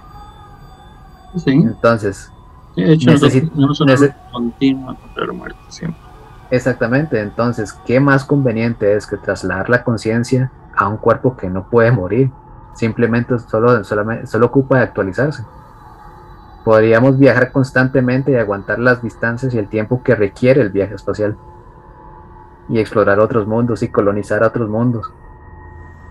Tendríamos todo el tiempo. ¿Me explico? Ya no sería un inconveniente. Pero seríamos un robot. seríamos otra cosa. Legalmente, o sea, la inmortalidad nos haría otra cosa. O sea, más que más que el cambio, más que, el cambio del, cuerpo, del cuerpo biológico al, cuerpo sintético, la prevalencia en el tiempo es lo que nos haría cambiar. Pienso yo, ¿eh? Porque nuestra, nuestra experiencia como seres humanos ya no sería la misma. O sea, tendríamos la prevalencia a lo que te gusta de los dioses, por decirlo así.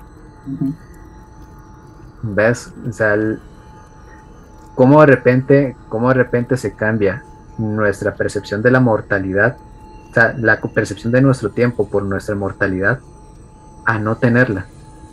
entonces nuestra, nuestra percepción del tiempo cambiaría, porque de nuevo ya no sería, ya no sería una barrera.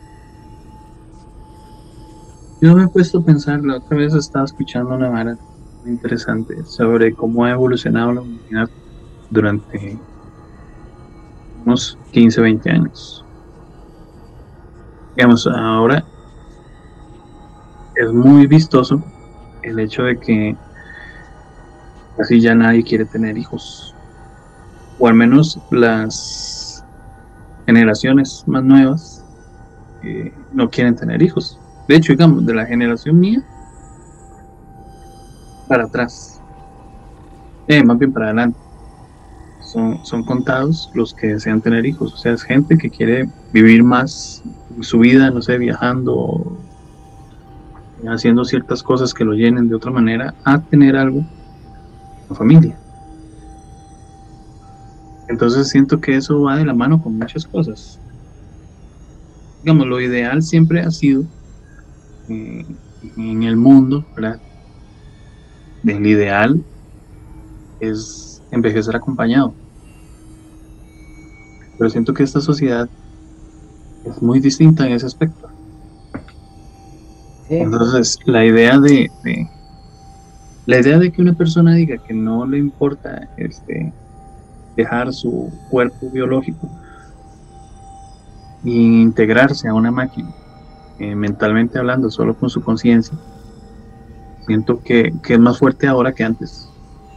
Por todo esto que conlleva esto mismo que te estoy diciendo, o sea, no solo el hecho de que la gente ya no que la gente tal vez quiera vivir con una persona, solo casarse con una persona o solo juntarse con una persona y vivir con esa persona todas las experiencias del mundo sin la atadura, entre comillas, que puede ser un bebé para ellos. Ahora vayamos tan lejos, o sea, inclusive sin ninguna persona. Sí. Que se vale también. O sea, digamos, ahora, digamos, la, la, la idea de la soledad en estas épocas es ya muy, ya está muy lejana. O sea, ya no es una una idea que antes tenía, o digamos, no he vuelto a oír como antes, que tal vez decía, no, es que ya tengo 25 y no me he casado, ya me voy a quedar solterona, o solterón, perdón.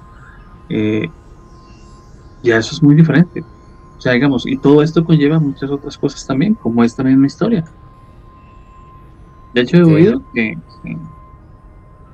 que, varios lugares en los de Japón en los que no robots como en Yo Robot, pero sí hay ciertos robots que atienden a ancianos. Sí, de hecho hay una gran, hay una gran industria, una creciente industria, perdón, de, robótica para el cuidado de los adultos mayores. ¿Por qué? Porque contienen, Japón se acerca a un problema demográfico. Sí. Ya, van a haber más gente mayor que gente joven.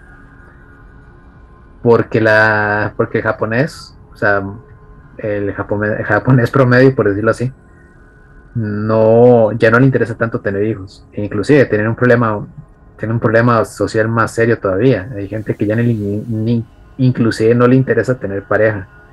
Tal vez no porque no, obviamente ya no es, un, no es un problema por la parte de la gente que no quiera, porque es una, una cuestión de decisión, sino por las mismas trabas sociales que implica encontrar una pareja en Asia estamos hablando de Japón, China es exagerado el, problema también. Este, digamos, lo que se le pide a un varón, pues, digamos, para, para, que, para que sea un candidato, un buen candidato para una mujer, es exagerado. Este, y lo que vos decís de, del cambio, en, este cambio, en este cambio de lo que es familia y lo que es soledad, de, de decir estar solo, de decir vivir, vivir acompañado esto viene porque los paradigmas sociales se caen. O sea, ya, nosotros ya, ya vimos, o estas nuevas generaciones han visto, perdón, que les, digamos que la idea, la filosofía de la, de la familia como se veía antes, pues no era tan perfecta y no es tampoco tan funcional. ¿Ves? Entonces la gente está optando por, por otras formas de vivir.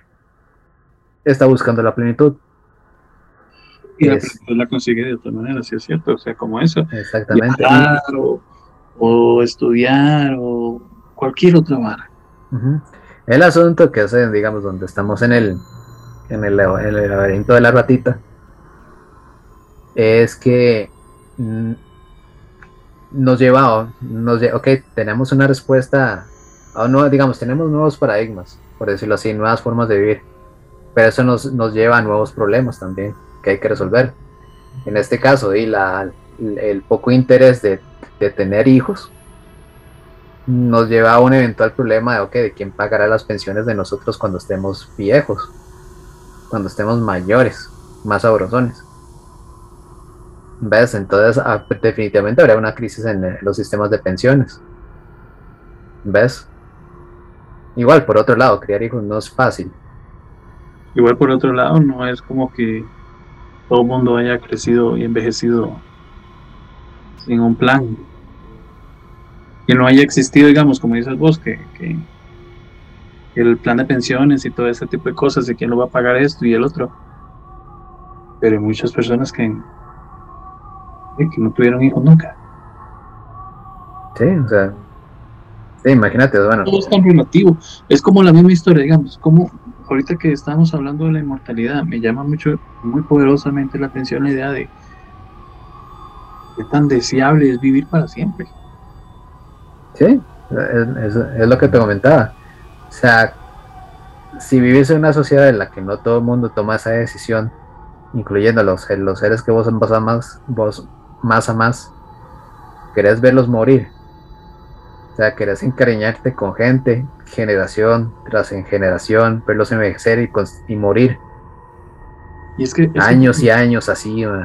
Dijiste vos ahora eso de que, de que digamos, vivir, eh, tener, transplantar tu mente, conciencia a una máquina nos permitiría eh, ver y civilizaciones o viajar en el tiempo, bueno, en, el universo y todo ese tipo de cosas que dijiste ahora. Lo entiendo. Pero si lo estamos, lo estamos viendo, entonces, digamos, para que usted haga eso, lo estamos viendo desde el concepto de que usted fuera un científico, que tuviera todo ese poderío, todo ese chance de hacer eso. Pero digamos, veámoslo desde el lado de una persona que tal vez, tal vez económicamente esté estable, tenga la potestad económica de poder eh, tener la opción de introducir su, su mente, su conciencia a un cyborg, pero no tenga la posibilidad de, de viajar en una nave a otros planetas, de viajar en otros lados que le permita a su cuerpo esa posibilidad. O sea, la inmortalidad debería ser súper tediosa súper aburrida. Es por eso que tal vez ni siquiera ese tipo de persona optaría por eso. Número uno, porque dudo mucho que tenga las posibilidades de hacerlo. No estaría dentro de la casta de gente que tiene el derecho de hacerlo. Sí, pero es que digamos que tal vez, tal vez usted sí tenga, tenga la, la potestad económica. Digamos que usted es una persona sumamente eh, poderosa económicamente, pero a usted no le interesan tres hectáreas de vale tres hectáreas de verga eh, ir a conocer otros mundos. ¿Qué haces? Si no tienes, digamos, un cuerpo biológico para todos esos placeres mundanos que a Sergio le fascina. Uf, ya. Es que es, de nuevo, o sea, ¿qué, ¿qué, harías? O sea, si fueras un rico millonario con, con el afán de la inmortalidad, ¿qué? Mantener, mantener su, su riqueza por siempre. acumular más y más y más. Sin fin. Exacto, sería. O sea. No habría llenadero ahí, No. No, tendría que ser un. O sea, sería una existencia muy aburrida. Que me imagino para un transhumanista eh, debe ser más aburrido la muerte. Exactamente. Es curioso porque eso me recuerda a un. Hay un programa en Netflix que habla de... Es, de ciencia especulativa. No me acuerdo el nombre ahorita, pero se trata, son nueve capítulos de cómo sería la vida extraterrestre en nueve, mundos distintos. Desde la desde la forma de vida más básica en el celular, pasando por el intermedio que es la, vida animal, la, la, multicelular, hasta el último capítulo que es el que más me interesó, que es la vida, la, las sociedades avanzadas, tecnológicamente avanzadas. Entonces imagínate que precisamente ahí se, se abordaba la, la, hipótesis de que esta civilización en algún momento dejó, tomó la idea, tomó el paso, dio el paso, perdón, de trasladar su conciencia a, máquinas biomecánicas. biotecnología, pues. Entonces, son, son cerebros básicamente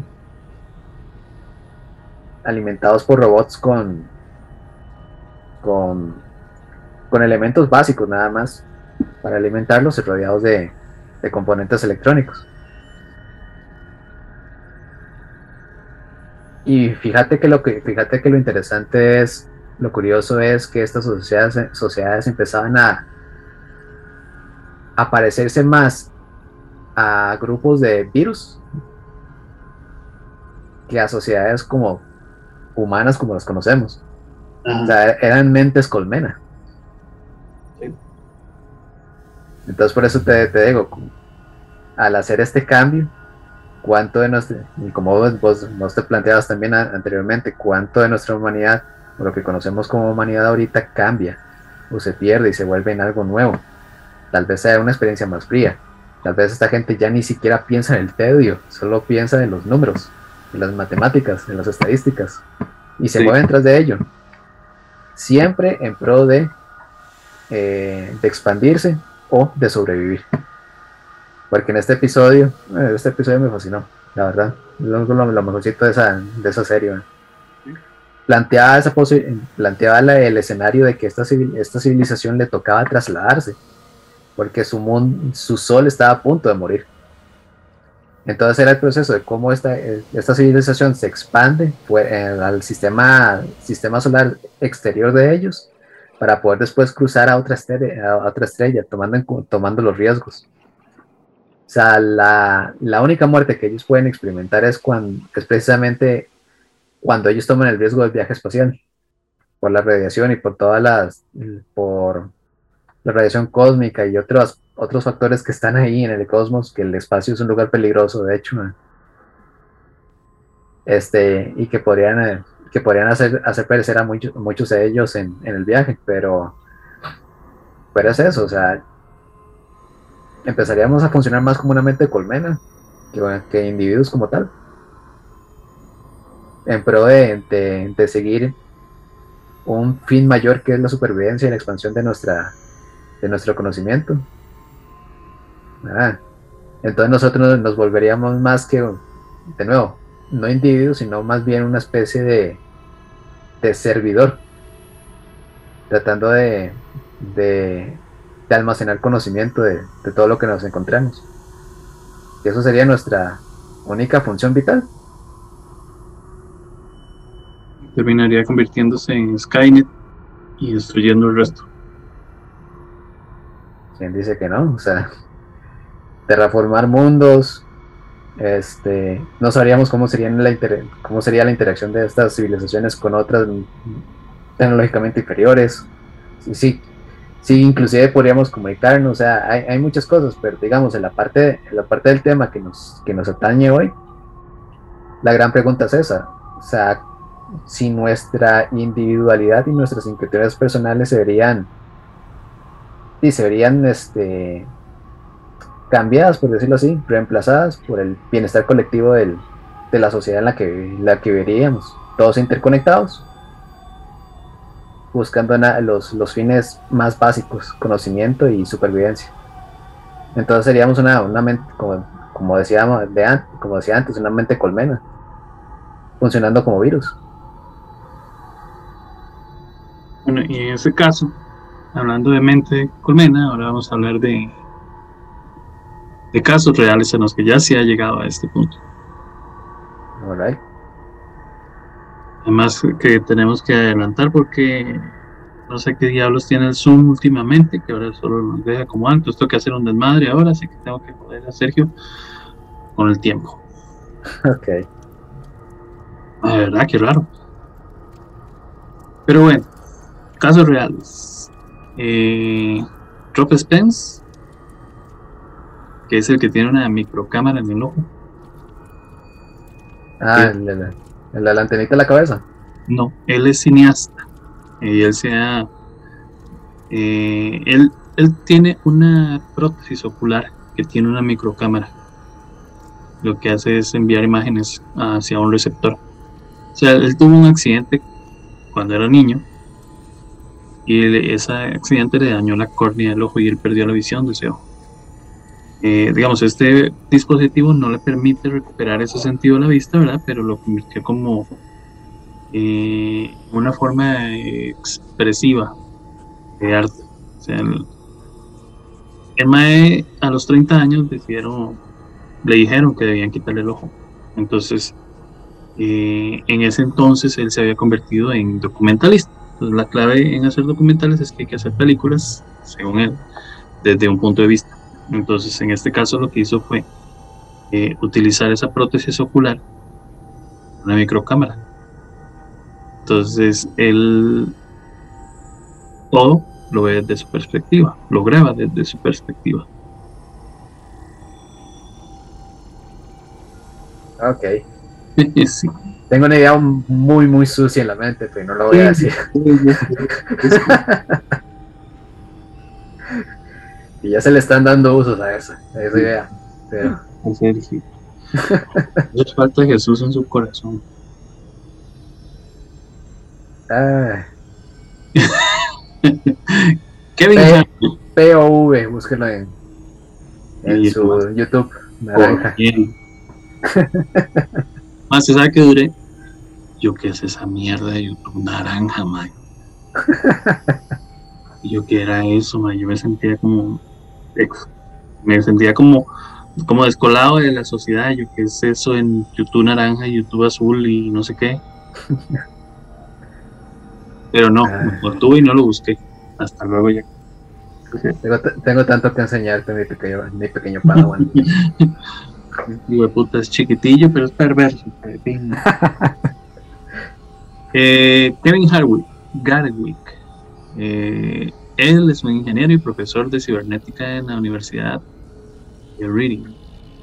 Eh, Kevin Ward, Warwick fue uno de los pioneros en el mundo cyborg. Dice que en el 2002 se implementó, se implantó, perdón, 100 electrodos en el cuerpo y los usó para mover objetos así como para sentar un precedente que fue utilizado para desarrollar tecnología para personas con discapacidad.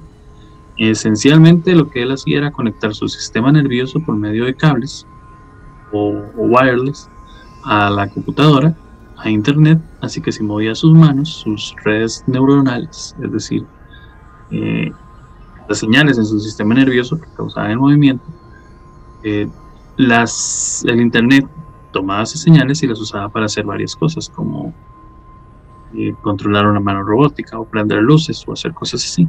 Entonces, él era como un Jedi cibernético. ok. Eh, Moon Rivas. En 2013, Moon Rivas incorporó sensores en los brazos, que al estar conectados a un sismógrafo online, le permitía experimentar en tiempo real una vibración en el cuerpo cada vez que había un terremoto. En algún punto de la Tierra. De esta manera, ella desarrolló un nuevo sentido, el sentido sísmico. Bueno, supuestamente. Lo que sabemos. Sí, Porque es- la historia dice que se- después de muchos años se los quitó de los brazos y se los puso en los pies. Eh. Que, bueno, si- si siempre hay que leer esta información con, con un poco de escepticismo, ¿verdad? Que sí, que no, Sí, porque pre- precisamente es la, eh, esta, esta chica, Mon Rivas, la que vos mencionaste, está, está afiliada a un, digamos, a un grupo artístico, por, por decirlo así, que se llama el Cyber Foundation. Ajá. Entonces, no sé si tenés eh, el nombre de, de del, del fun- del fundador, que es el Neil Harrison. Ujú. Ah, bueno, entonces, no te quito protagonismo. Sí, hola. No, no, sigue, sigue.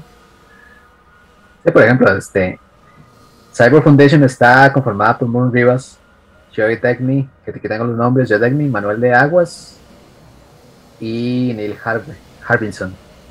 Es curioso porque, digamos, Neil Harbinson, eh, la adaptación que él tiene es eh, en razón de una, de una discapacidad física, porque él no puede ver los colores.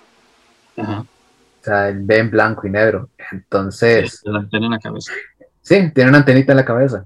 Precisamente esa, esa, esa antenita es un sensor que identifica colores, lleva esa señal este, a, una, a, una, a un dispositivo que está dentro de su cráneo y genera sonidos en base diferente color, diferentes sonidos. Entonces, su cráneo funciona como una caja de resonancia, entonces él puede escuchar los colores.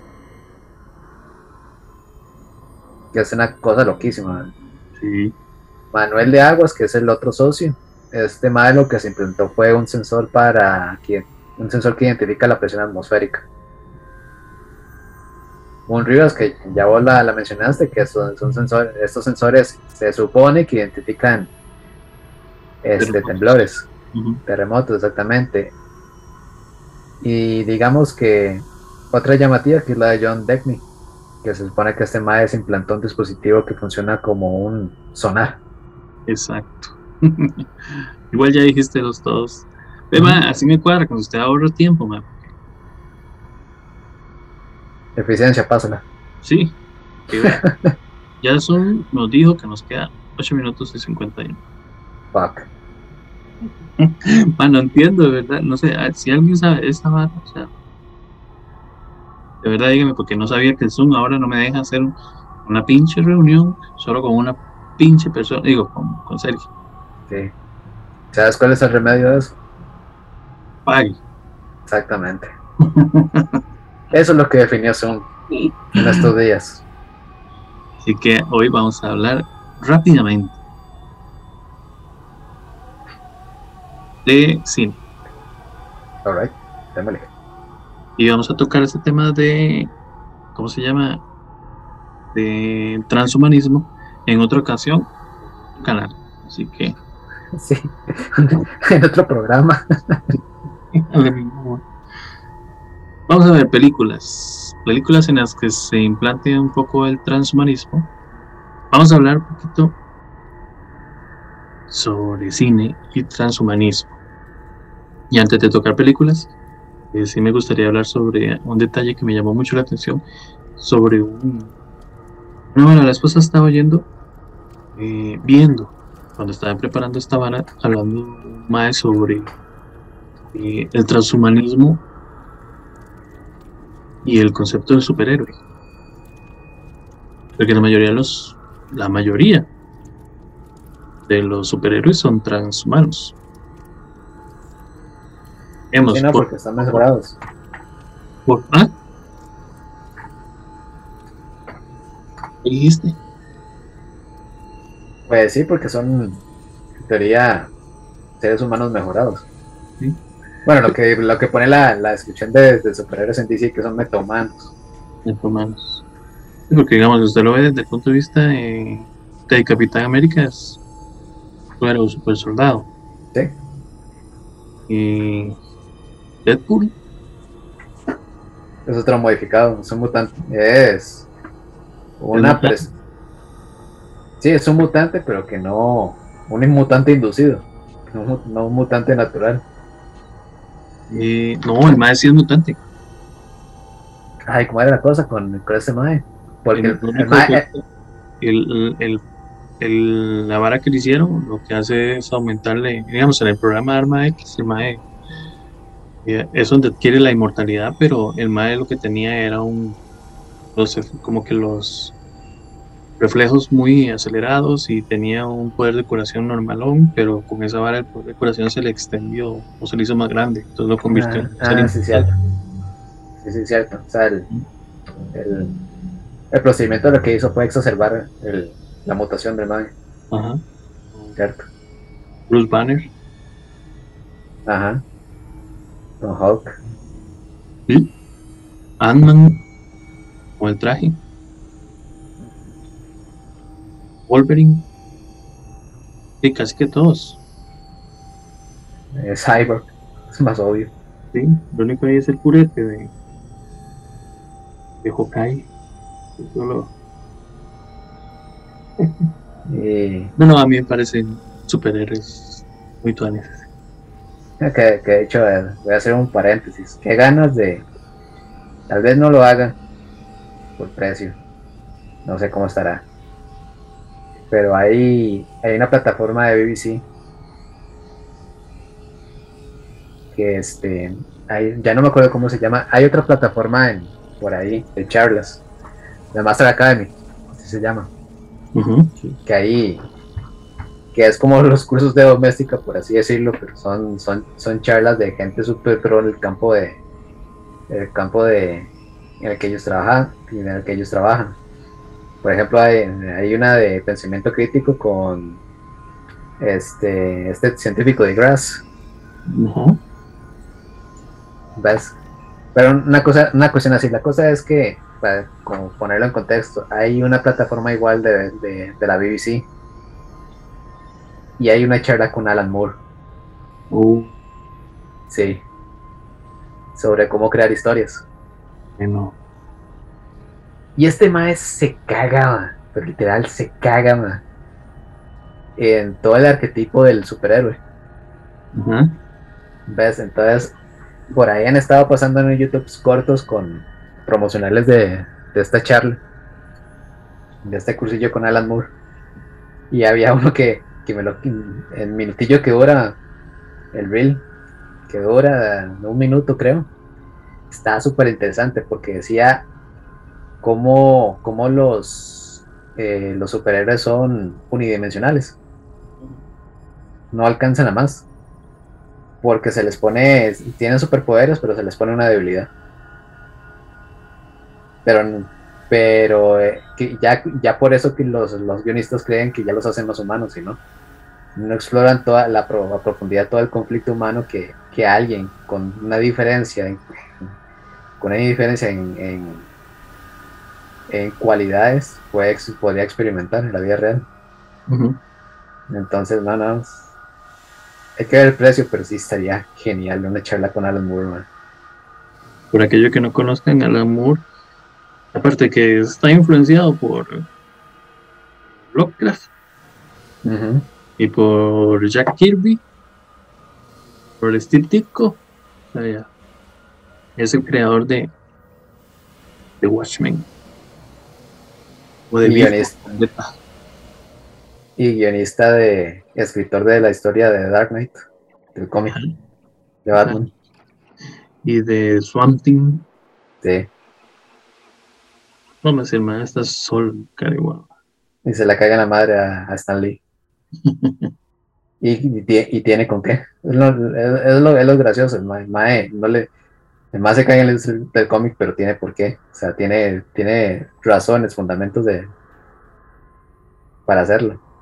Y cómo, cómo le cómo, cómo una historia, una, historia estereotípica de cómic es eso. O sea, no llega más.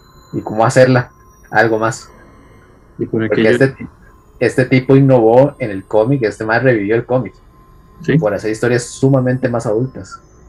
Bueno, eh, para, para, aquellos que los que les gusta Batman, él es el, eh, el escritor de, de, Killing Joke. Killing Joke. Broma asesina. De Batman, broma asesina. Es uno de los cómics más crudos que tiene que tiene las, historias de Batman. Y... Pero bueno, ese era el paréntesis. bueno, ahora sí, entrando en, en, películas, vamos a ver Ghost in the Shell. Sí, me está quitando las ñoñadas, madre. ¿Por qué? ¿Por qué? es que esa, esa era obvia. Sí. Tanto la del 95 como la basura del 2017. Sí, que me sigo quedando con. La, del 2017 no está tan mal. O sea, vos sabes que en referencias con el, con el anime, hay escenas que sí se parecen mucho. Sí. O sea, no es lo mismo. O sea, el, anime es una joyita. Sí, el anime es una maravilla. Es una joyita. o sea, es lo mismo que le pasó a. Ay, ¿cómo era que se llamaba? a, la que hicieron adaptación en Netflix hace poco y no pegó. Ah, este. Cowboy Bebop. Esa, qué buena que es esa, madre. El anime sí. La serie no sé, no la he visto. No me quise, no, no, me quise. Yo, hablo de la, del anime, la serie no. Sí, uh, joyeta.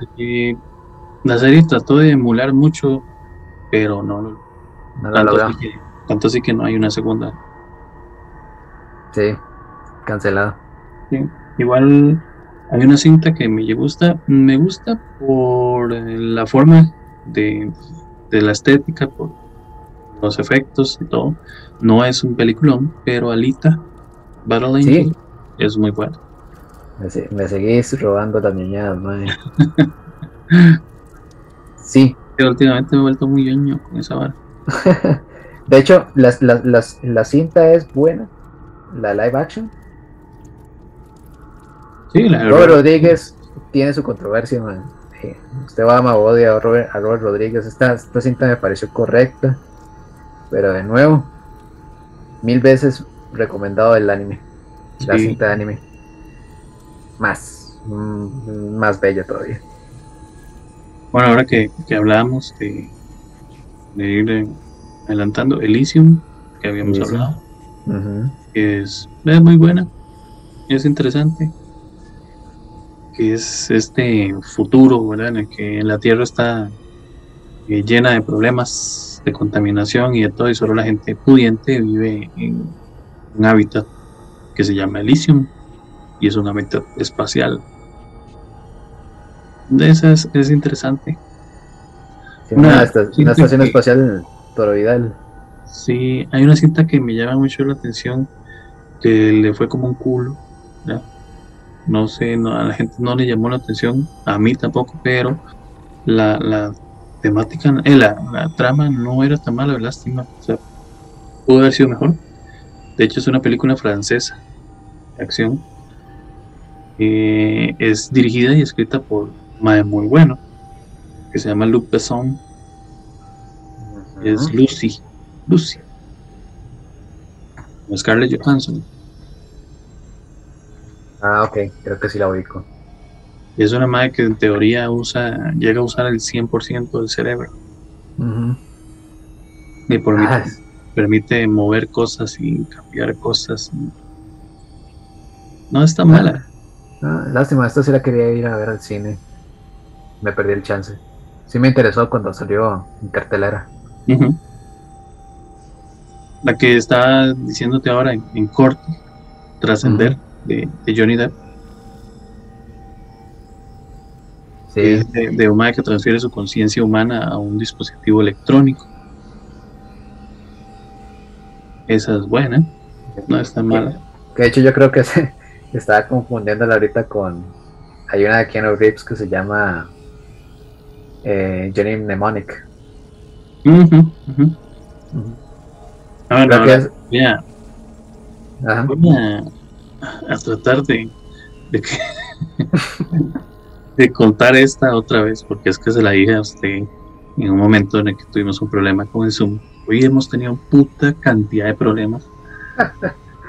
Eh, y entonces voy a hacer un, un resumen de las que ya había hablado con Sergio, pero que no se quedó grabado. Eh, Sin Límites es una película del 2011 que es una película de, eh, de Bradley Cooper, de Robert De Niro y una belleza que, si no me acuerdo, se llama Abby Cornish. Bueno, o sea que la salvada de que el Zoom haya jodido es que no se escucharon tus comentarios racistas. Pena.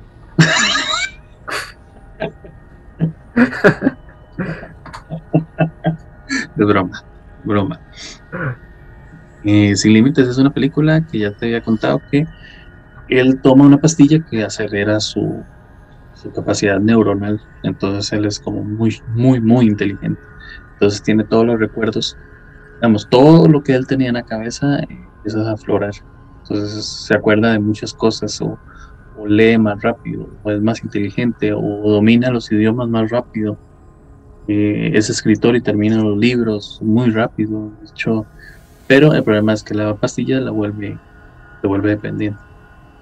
Y el asunto de la película es que eh, lo interesante es que llega a un punto en el que él domina tanto la pastilla que logra sintetizarla y al punto de que ya no la necesita, sino que ya la pastilla lo convirtió en un ser completamente diferente, que hasta lee el futuro. Bueno, predice el futuro. Es sumamente buena, man. Tienen que verla, de verdad. Eh, así, en resumen, eh, Blade Runner del 82. Sí, joyita. Robocop del 87. Joyita también la buena y la 2. Mm, In Time o El Precio del Mañana, que es de Justin Timberlake. Gattaca, que es una cinta muy interesante. Tienen que buscarla porque de verdad es muy, muy interesante. Habíamos hablado de que Matrix era un tema que puede considerarse o puede que no se considere transhumanismo hasta cierto punto. Eh, la del novio de Sergio. Eh, o sea, Ay, al filo del, mara- del Sí. mañana. el filo del mañana, que es un poco de personas que utilizan exo- exoesqueletos para luchar con, con extraterrestres. No son Extraterrestres. ¿verdad? son extraterrestres. Sí, yo creo que era una, era una raza alienígena. Creo. Eh, la que les dije, Existen Z, es muy interesante. Tuvo la mala suerte de, de pegar con Matrix en su momento, pero es muy interesante. También deberían de darle un chance. Eh, ya habíamos hablado de Trascender, Ujú. eh, Blade Runner 2049, la, la- saga de Blade Runner. la secuela de Denis Villeneuve yeah. y el otro novio de Sergio. Uf, Más por- mírame Doom, papá. más por Doom, exacto. Pero en esta, eh, da igual, en esta vemos a, a Harrison Ford, pero ya en su papel, en su mismo papel, pero más bien. Sí. Que estaba mejor así, verlo así Blade Runner que en Star Wars.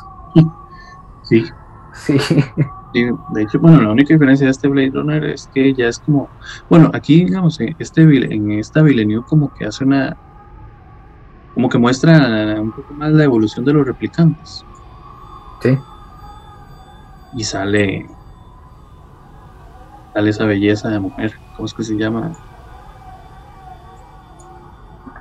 Ana de Armas Ay, a ver. ¿sabe quién es Ana de Armas? No ve que soy pésimo para los nombres. es la Ay, papá. ella misma Ay, papá, ya se la te se la haya. Papaya se llama. Uf. Sí. ella, ella es Ana de Armas la madre que hace el papel de ¿cómo es que se llama? bueno la la compañía de, del mae Sí, sí, sí, la. Que era. Que era virtual, por cierto. Ni misma. siquiera era replicante, era, era un software. ajá Ujú. Sí, sí, sí. Genial, genialidad de película. Especialmente, como creo que lo comentábamos en, en su día, que respeta la esencia del, la esencia y el mundo de, de Blade Runner sí, es que- original. Yo pensé de hecho que a Ryan Gosling no le iba a ir bien, porque yo no lo veía como un actor de, esa- de esa, de esa magnitud para ser un Blade Runner 2049, no. Pero más se la jugó. Sí, súper bien. Y ese, ese, ese diseño de vestuario que tenía el- No, no, la verdad sí, sí se la jugó muy bien. Hasta el mismo Batista se veía bien ma, en esa cinta. Y eso que no eran sus primeras incursiones. No, pero este, eh, increíble. Fuera, no sé, hay un estigma que, que le tengo con los luchadores de, de la gente de la lucha libre y, y mis cuidados en el cine. Pero curiosamente algunos han pegado. Ya. Está la Dwayne Johnson, La Roca, conocido como La Roca. Ahora vimos a este a John Cena pegando. Ma, no, yo cuento que John Cena en, en- ¿cómo se llama esa serie que hizo el Mae? Ay, el- Bueno, en, en esa serie que el man sacó hace poco. Sí, sí, sí, la, la- ay, que era parte de este Mike que aparecía en Suicide Squad. Sí. Eh, ma, a mí me gustó. Actuó, actuó increíblemente bien en Peacemaker. Peacemaker, exactamente, Ma, gracias. No parecía, pero de verdad, además se la jugó en puta, ma. O sea, de todos los que yo conozco o, he visto más bien, que hayan hecho en la transición de ser luchadores de cine, eh, de luchadores, de, bueno, luchadores, a, convertirse en estrellas de cine, es el Mae que le dio mejor. Y es el Mae que mejor actúa, porque el Mae en esa, en esa cinta de, no en esa serie de, de Peacemaker, el Mae tiene escenas que, que la roca se habría cagado. Sí, bueno. Porque la roca siempre la roca en todos sus papeles. Todas, todas las escenas de la roca. Sí, sí, sí. Ha mejorado, es cierto, pero no tiene esa capacidad. Pero yo Cena, a John Cena no me lo imaginaba así y man, no le digo más. Yo que ya tenía, ya tenía cierta, antes tenía cierta experiencia, porque no lo crean, la, la WWE tiene su productora de cine. Sí. Tienen sus películas y tienen sus series. Sí, no, sí, pero tienen, pero eh, digamos. Y sí ha salido, o sea, John Cena ha salido en eso. Y la evolución que tuvo, bueno, es más completamente otra vara. A una cinta que el Mae tuvo era como de sí, o no sé qué diablos era el Mae. Pero, digamos, o póngase a ver, un Triple H en Blade 3. sí, Sabes que por último me convenció mucho Dave Batista, pero en Dune. Y en Dune. Porque ese Mae era la bestia Roban. Ese papel era de él. En Dune sí le fue muy bien. De hecho, ese Mae no lo hace tan mal en Guardianes de la Galaxia. No, no, o sea, y es un personaje que la gente ama. Drax, creo que se llama. Drax.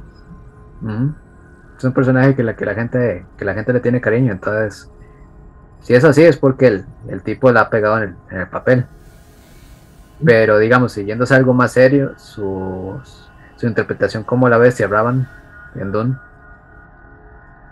sí, sí, sí me convenció bastante porque, digamos, para alguien que haya leído la obra, yo me imaginaba a alguien así, en ese, en ese papel. Lo que pasa es que está todavía súper tieso y no le dan mucha presencia escénica. Pero sí se lo jugó. En, mi opinión, sí. Ya, para, para, terminar, eh, hay una que se llama Ready Player One.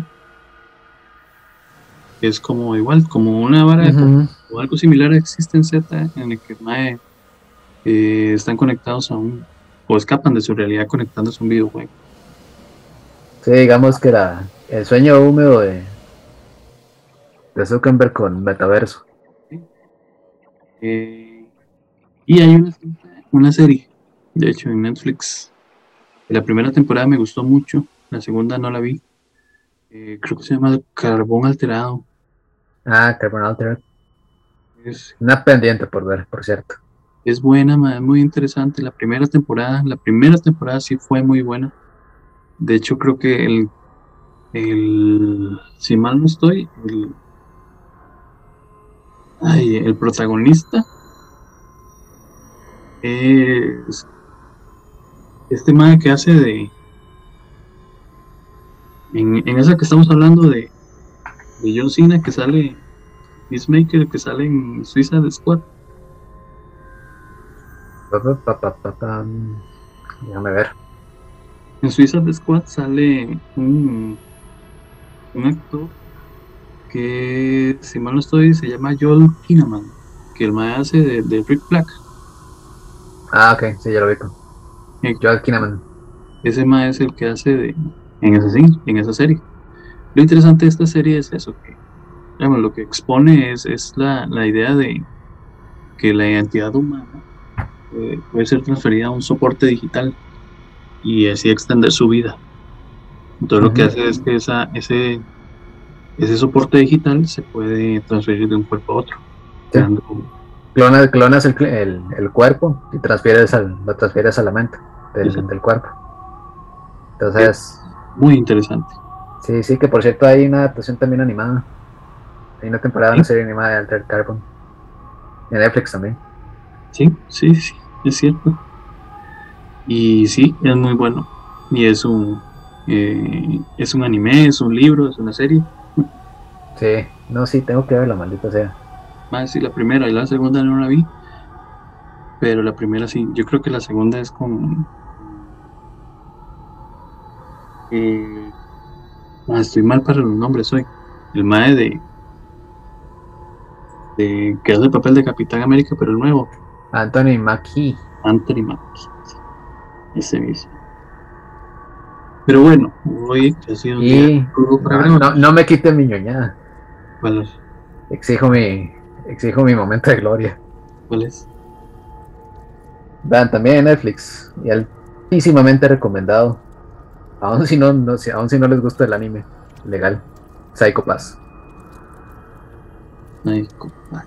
Sí, Psycho Pass yo diría que tiene una, una profundidad en historia.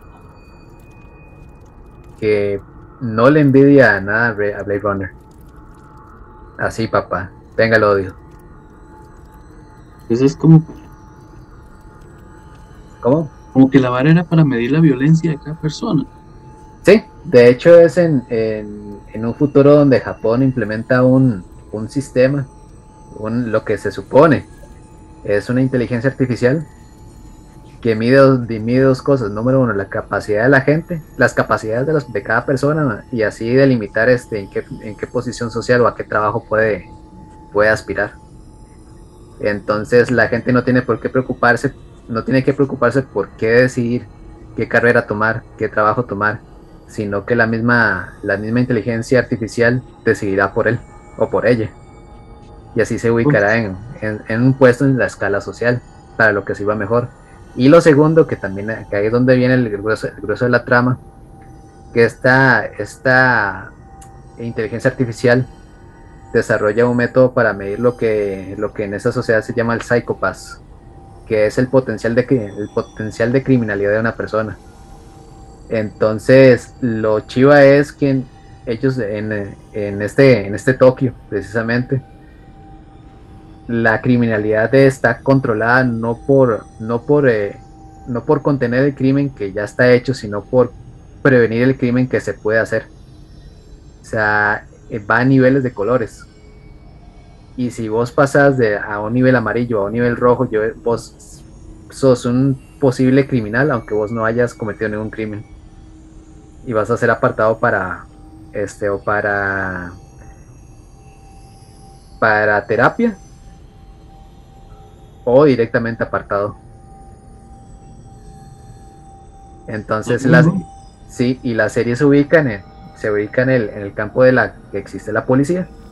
Hay una policía especial donde los superiores, los agentes superiores, en este caso son, son gente pues que ha pasado, ha, ha pasado con creces las pruebas de esta, inteligente, de esta inteligencia artificial, han sido, ha sido colocados ahí porque esta, porque se dice que, que son perfectamente capaces, según, según este, según este, esta inteligencia artificial de nuevo, pero como subalternos tienen este, antiguos agentes de policía u otras, u otros, otras personas cuyo psycho pasado en rojo.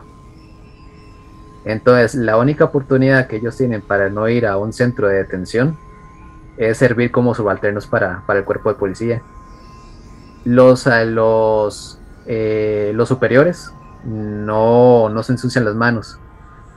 Pero esta gente que tiene el psicópata rojo o que ha sido marcado con psicópata peligroso ah, son los que van a hacer la cacería y por eso se les llama sabuesos. Tiene que verlo. Entonces, y la primera temporada eh, está, está- vos puedes una trama, vos puedes ver una trama muy adulta de, de crimen con giros de giros de historia muy interesantes, muy muy interesantes y una construcción de personajes muy madura. Al menos en la, pira- en la primera temporada, que es lo que yo recomiendo ver. Me hace falta ver la segunda y ahí y está la película también. Por favor, den- den- den- dense por favor el, el chance de verla. Sí, señor. Y a vos también, Lucho. Lo que usted diga. No, en serio, madre, véala. No, Des- chance de ver en algunos capítulos. Decí que pero dime spoilers. Madre, yo no le he dicho nada, o sea, yo nada más le he dicho la sinopsis. Madre, el grueso de lo que usted va a ver en, es- en, es- en esta temporada no se la he dicho, güey. Eso es lo que le gusta a usted. Bueno, Ya. No se malcrió, Sergio. Me hagas decir estupideces. Y ya, por eso les decía que ese es mi momento de gloria. Bueno, pues muchísimas gracias a todos por escucharnos hoy. Fue un programa interesante para Sergio y para mí. Y para la próxima temporada, que he hecho, eh, próxima temporada, próximo capítulo, que es el fin de temporada, de hecho. Ya vamos a descanso. Vamos a hacer un programa sobre lo que siempre hacemos al final. Sobre películas de terror. Ok. Algo suave, algo tranquilo, que no necesite mucha madre Como te gusta. Para el final de temporada. Sí. Oh, ya. Y ahí nos estamos escuchando para la próxima ocasión. Muchísimas gracias a Sergio, muchísimas gracias a ustedes. Y Sergio, Muchísimas gracias, Luis. Un honor estar con vos de nuevo y con todos ustedes. Espe- Espero que se hayan entretenido bastante y como siempre digo, este, pórtense mal, cuídense bien y vivan deliciosamente. Ya le agregó otra mierda. Claro que sí. Con ese, con, con ese, ay, es que acordarme del, del fan service de Anna Taylor Joy, el de, de Northman. Le vi los tatuajes que no sabía que tenía. Uf. Sí, sí, es verdad. Muy bella. Aunque Oye, ella diga que no sé por qué dice que ella es fea. es que ella es una belleza extraña. Ella dice que es una belleza extraña, pero yo no la veo extraña en ningún lado. Es que es raro, mae, porque, digamos, eh, es alguien que puede que a vos al inicio la puedes ver y decir, no está tan mal, pero la ves con más tiempo y más detalle y vos puedes decir, sí. Y ahí es. Sí, De ahí. Y de ahí. sí, Esa muchacha, es- esa muchacha es como el vino, mae, el tiempo le ha sentado súper bien. Sí, sí, es verdad. Uy, uy, uy. Pero bueno, Pero si ella es como el vino, vos sos como que una resaca. puede ser. Así de molesta. Y punzante.